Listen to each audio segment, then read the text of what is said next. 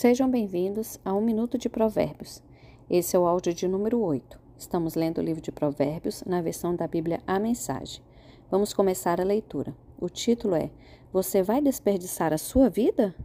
Interessante esse título, hein? Então vamos começar? Amigo, ouça bem as minhas palavras, dê ouvidos à minha voz.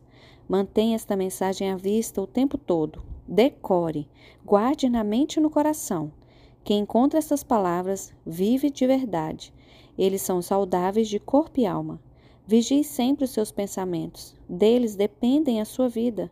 Não se distraia com conversas maldosas. Evite falsidade, mentiras e fofocas. Mantenha os olhos fixos à frente. Não se distraia com coisas fúteis.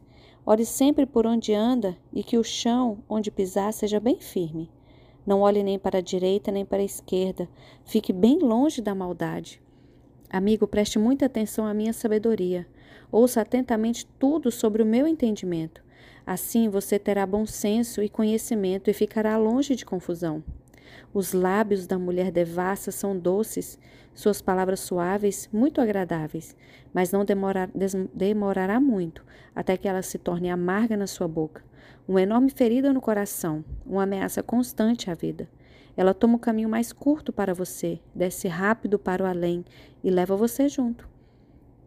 Não tem, ela não tem ideia do que a vida é de verdade, nem de quem ela é e nem para onde está indo. Então, meu amigo, ouça atentamente. Não faço pou, pouco caso das minhas palavras. Mantenha distância de mulheres como essa, nem passe perto da casa delas. Você não vai querer desperdiçar a sua vida nem gastar sua preciosa existência com essa gente cruel. Por que permitir que estranhos se aproveitem de você? Por que ser explorado por quem não dá a mínima para você? Você não quer chegar ao fim da vida cheio de arrependimento, todo detonado e dizendo: Oh, porque eu não fiz o que me disseram?